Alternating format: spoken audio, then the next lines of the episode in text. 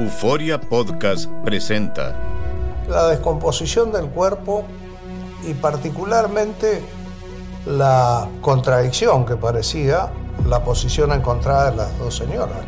Todas estas cosas daban para, para, para seguir el relato de algo diabólico.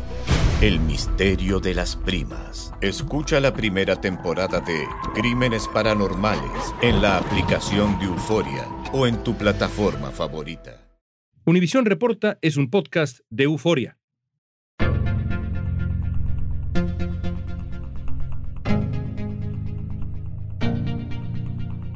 A través de la gestación subrogada, una mujer puede llevar en su vientre a un bebé que se formó de un embrión implantado. Y es cuando una mujer acepta gestar y parir el bebé de la otra persona o pareja que no pudo hacerlo. Mientras para algunos este procedimiento es una oportunidad para formar una familia, para otros es una forma de explotación o violencia contra la mujer. A pesar de ser cada vez más popular, la maternidad subrogada sigue siendo muy controversial. A veces piensan que tiene que ser algo muy complicado, muy costoso. Éticamente también alguna gente tendría problema, pero creo que eso viene de una falta de información. Hoy vamos a discutir este polémico tema junto a la comunicadora Valentina Ortiz. Siempre se alega, se refiere a la potestad de las mujeres sobre su propio cuerpo y sin embargo esto no parece suceder cuando nos encontramos a una mujer que decide prestar su vientre para ejercer la gestación subrogada para otra familia. Hoy es miércoles 24 de mayo, soy León Krause, esto es Univisión Reporta.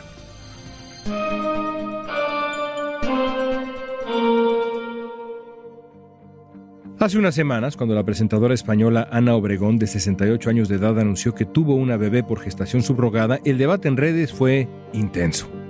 La comunicadora Valentina Ortiz, quien es conocida en Internet por ser defensora de la igualdad de género y crítica del feminismo, se unió a la discusión e incluso fue atacada al plantear su punto de vista sobre la gestación subrogada. Explícanos el feminismo que practicas, Valentina. Explícanos qué es hablar de antifeminismo. ¿Qué lugar has decidido ocupar en este debate que es tan interesante? Evidentemente no nada más ahora, sino desde hace décadas y décadas. Ese lugar que decidiste ocupar ahora, explícalo. Bueno, en realidad yo no me ubicaría dentro de ninguna corriente feminista, sino todo lo contrario. Yo en realidad me posiciono desde un punto de vista más amplio. Creo en la defensa de los derechos humanos, creo en la igualdad de derechos y oportunidades, que no es lo mismo que la igualdad de resultados. Y es en base justamente a esto que me posiciono abiertamente como antifeminista. No creo que el movimiento feminista hoy nos esté haciendo un gran favor a las mujeres, sino todo lo contrario. Y justamente es desde ese lugar en el que yo creo en la verdadera defensa de los derechos humanos y en entendernos a todos como iguales y compañeros y no como enemigos. ¿Cómo decidiste cuestionar las ideas feministas?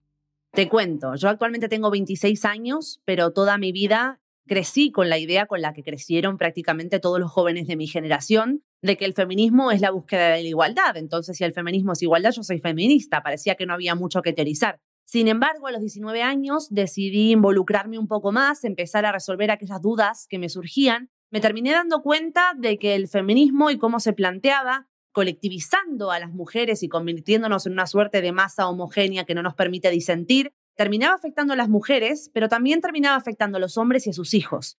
Por lo cual, terminé posicionándome en este lugar desde el cual creo que el feminismo es todo lo contrario actualmente a la búsqueda de una verdadera igualdad y que hoy el feminismo se ha apropiado de luchas tan legítimas como el reconocernos a las mujeres como ciudadanas de pleno derecho para, como te decía con la pregunta anterior, finalmente terminar convirtiéndonos en una masa homogénea donde al final se presupone que todas debemos pensar lo mismo, defender lo mismo o perseguir los mismos objetivos.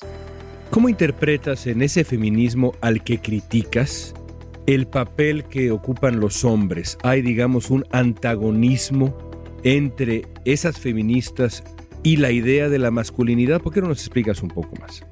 Bueno, totalmente, y no solo con respecto a la masculinidad, sino con cualquier otra forma en la que cualquier hombre libremente elija ser hombre.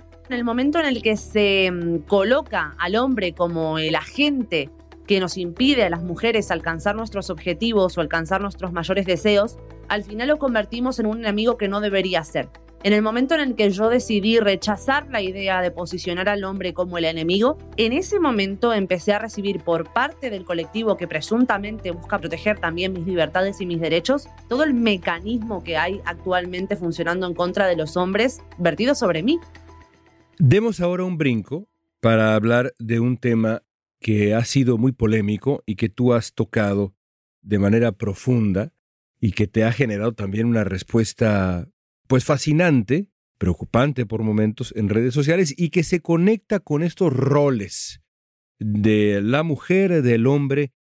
Me refiero, y vamos a hablar del caso específico de Ana Obregón, de la maternidad subrogada. Pero antes de hablar de la maternidad subrogada en general, ¿por qué no nos cuentas qué pasó con Ana Obregón? ¿Quién es ella y por qué este caso ha sido polémico? Bueno, Ana Obregón es una famosísima cantante, actriz y presentadora española que ha tenido un recorrido feroz en lo que tiene que ver con la vida pública y sin embargo una persona que es muy reconocida, muy admirada en muchos sentidos en España, conocida, bueno, quizás al nivel de otros grandes personajes de la vida pública española y sin embargo hace poco ha sido muy viral por el hecho de al principio se creía que iba a ser una hija suya que ella estaba teniendo a través de la gestación subrogada. Más tarde, cuando ha salido a dar declaraciones públicas, nos hemos enterado que ha tenido a su nieta realmente. Ana Obregón ha tenido que sufrir la desgracia de que su hijo muriera y el deseo de su hijo era que ellos pudieran tener a la hija que él nunca pudo tener. Ella le cumplió este sueño a su hijo y actualmente está criando a la que teóricamente es su nieta, a través de que la tuvo a través de la gestación subrogada. Tuvo que hacerlo en otro país porque en España no es una práctica permitida, no es legal la gestación subrogada, y ha recibido muchísimas críticas por esta decisión que ha tomado y sobre todo por el hecho de la edad que tiene Ana Obregón, que tiene 68 años al momento de tomar una decisión como esta. Lo hizo fuera de España. Lo hizo fuera de España, lo hizo en los Estados Unidos, sí. Porque en España no es legal. Efectivamente. La gestación subrogada es legal en pocos países. En ese sentido, Estados Unidos tiene una de las legislaciones más permisivas, aunque el procedimiento no está permitido en todos los estados. Estados Unidos además permite que parejas homosexuales y personas solteras lleven a cabo una gestación subrogada. Sin embargo, hay países donde solo se le permite esto a parejas heterosexuales. ¿Y qué opinión te merece lo que sucedió? Aquí entramos a ese terreno espinoso que ha generado tanta polémica. ¿Qué opinas de lo que ocurrió con Ana Obregón? Hay quien podría decir, bueno, es una historia enternecedora, conmovedora, que nace de una tragedia, en fin, ¿cuál es tu opinión? Bueno, a mí realmente me dio mucha pena en el momento en el que se dio a conocer esta noticia, que debería haber sido algo en lo que deberíamos poder abrazar a esta mujer, aplaudir su decisión o incluso simplemente respetarla, algo tan simple como es el respeto por las decisiones ajenas, aunque uno mismo no las tomaría. Y sin embargo, lo que me encontré, viendo algo tan maravilloso, tan emocionante como es para mí ver vida llegando al mundo, ver una nueva niña que está existiendo en este mundo, que va a ser criada con amor, que va a ser criada con los cuidados que requiere, algo que debería ser una buena noticia se ha terminado convirtiendo en objeto de polémica y se ha convertido en objeto de polémica únicamente por el medio por el cual esa niña llegó al mundo, llegó a la vida. ¿Es la gestación subrogada una forma de abuso contra la mujer? Lo vamos a analizar al volver.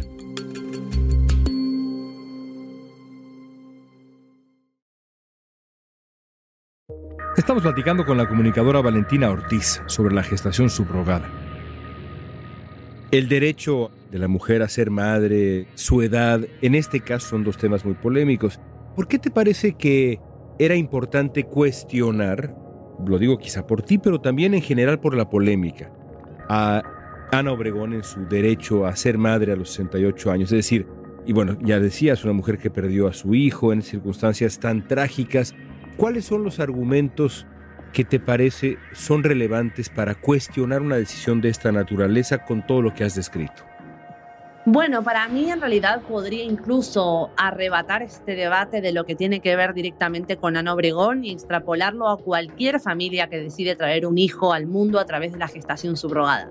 Muchos pueden decir quizás que se trata de una compraventa de bebés. Esa es la crítica más habitual que yo escucho. El hecho de que se esté comprando un bebé de una mujer vulnerable que tuvo que gestarlo para poder recibir una remuneración económica a cambio. Y acá se me plantean a mí un montón de argumentos en contra que yo en mi propia cabeza he querido ir desmantelando, he querido ir deshaciendo. Por un lado, Es curioso como en ciertas temáticas, como pueden ser, por ejemplo, el trabajo sexual o el aborto, siempre se alega, se refiere a la potestad de las mujeres sobre su propio cuerpo y sin embargo esto no parece suceder cuando nos encontramos a una mujer que decide prestar su vientre para ejercer la gestación subrogada para otra familia.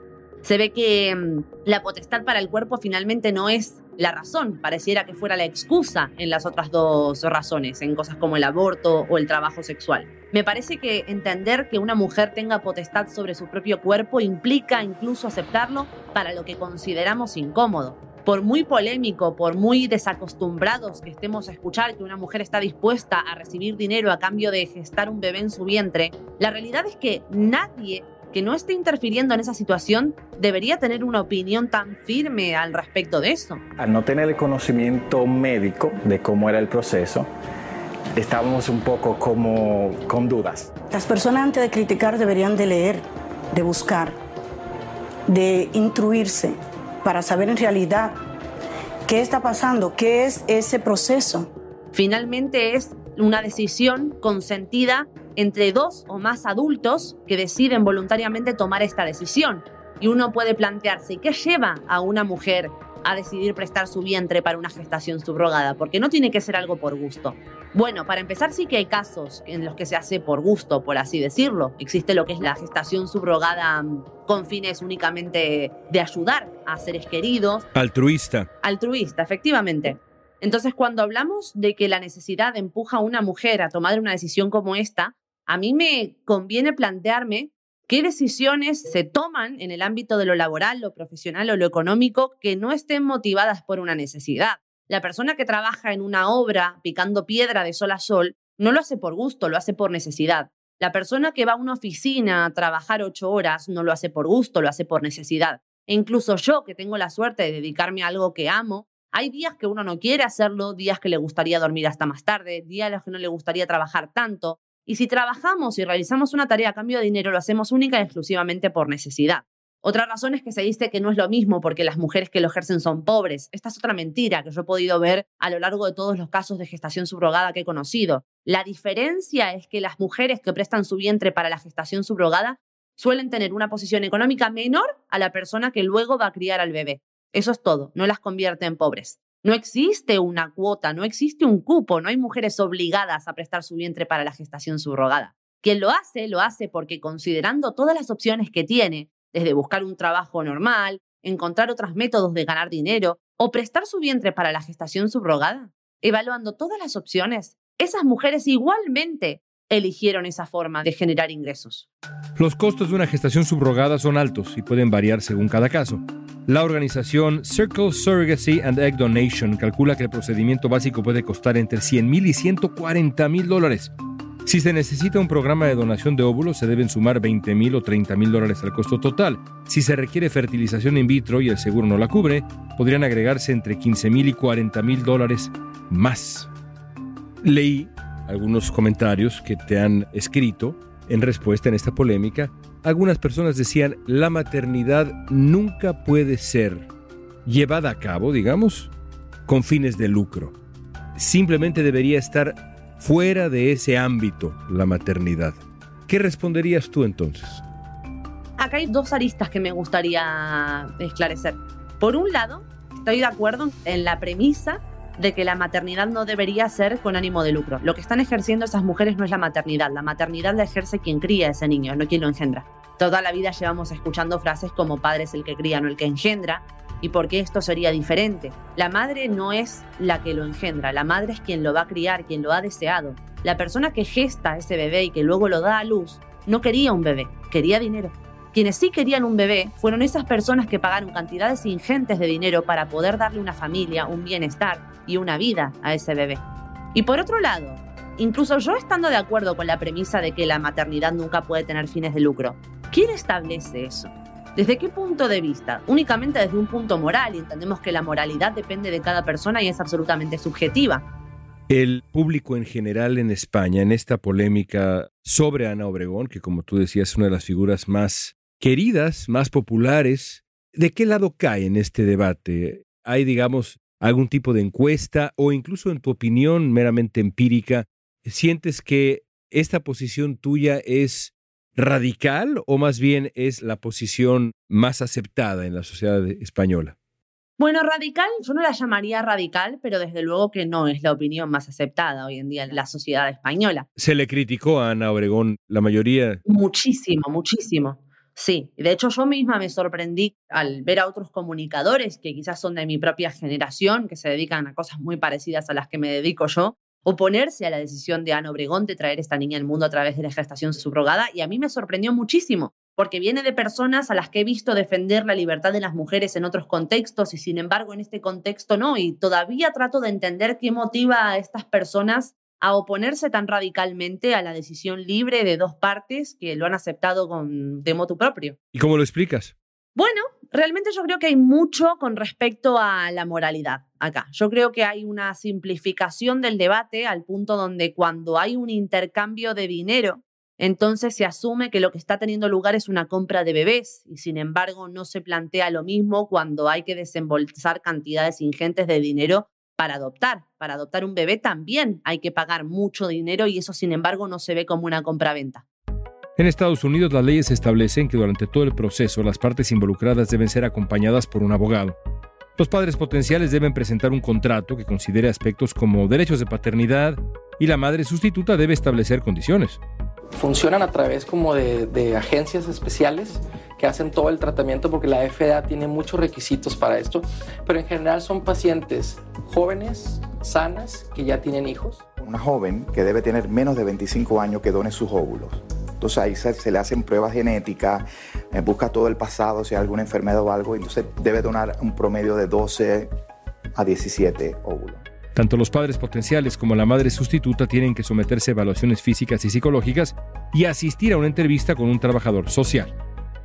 Este es solamente uno de los debates fascinantes, digamos, que están en el escenario cuando se trata del feminismo en pleno siglo XXI. Ya tocabas otros al principio. Déjame terminar con una petición de diagnóstico. El feminismo del siglo XXI. ¿Cómo te gustaría que evolucionara el feminismo en lo que resta del siglo para una mujer joven con las ideas tan claras como las tienes tú con tu elocuencia? ¿Hacia dónde te gustaría que caminara? Si no el feminismo, sí la defensa de lo femenino, podríamos decir, idealmente. Bueno, yo creo que el mejor curso que podemos tomar a partir de ahora sería desembarazarnos de cualquier concepto que busque la igualdad desde una postura que excluye. Para mí no se puede perseguir la igualdad desde una postura que excluye a la mitad de la población. Para mí la mejor defensa de la igualdad sería dejar de acuñar términos como el feminismo, dejar de acuñar términos como defensa de los derechos de las mujeres, porque finalmente las mujeres no somos más que otros seres humanos, finalmente por lo cual deberíamos estar persiguiendo más una lucha por los derechos humanos y por los derechos a tener los mismos derechos y oportunidades, valga la redundancia, que por abogar únicamente por los derechos de uno de los dos. En España, por ejemplo, ya hay casi 400 medidas institucionales y judiciales que benefician a las mujeres por encima de los hombres. En Argentina tenemos otras tantas. En México me enteré que hace poco se estaba votando la ley de violencia vicaria, que solo protege a los menores y a las personas víctimas de violencia vicaria si la víctima última es una mujer y no un hombre, cuando la violencia vicaria históricamente por los consensos que existen en la comunidad de la psicología es algo que afecta a ambos géneros y afecta a todas las personas. Por lo cual yo creo que la mejor búsqueda de la igualdad real sería dejar de abogar por uno de los dos géneros y empezar a abogar porque cualquier persona que sea víctima de cualquier tipo de discriminación, maltrato, abuso o delito puedan recibir las mismas ayudas, el mismo apoyo y la misma contención, no por el género al que pertenece, sino por el hecho que le ha tocado vivir. Valentina, qué placer escucharte. Algo me dice que regresaremos a este tema o a este ámbito varias veces contigo si nos permites la oportunidad. Gracias, Valentina. Por supuesto, será un placer. Muchas gracias, León. En la conferencia de la Haya de Derecho Internacional Privado están trabajando en un convenio internacional que definiría las vías y los elementos necesarios para que un niño nacido por gestación subrogada en un país sea registrado en el país de residencia de los padres. Este sería un acuerdo similar al que se le aplicó ya para establecer lineamientos legales en los casos de adopciones internacionales. Es posible que el convenio de gestación subrogada se publique el año que viene y una vez que se dé a conocer, pues sí, deberá ser ratificado por los países.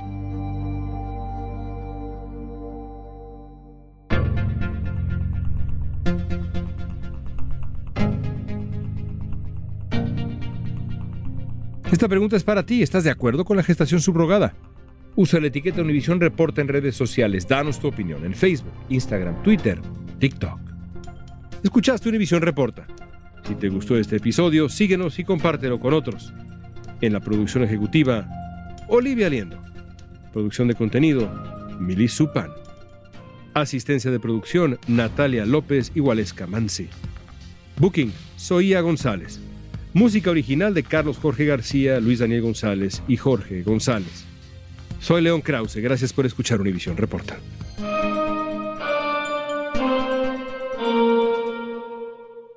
Euforia Podcast presenta.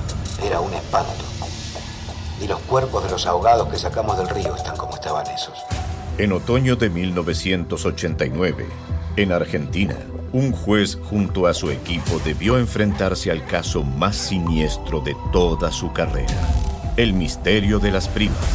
Escucha la primera temporada de Crímenes Paranormales en la aplicación de Euforia o en tu plataforma favorita.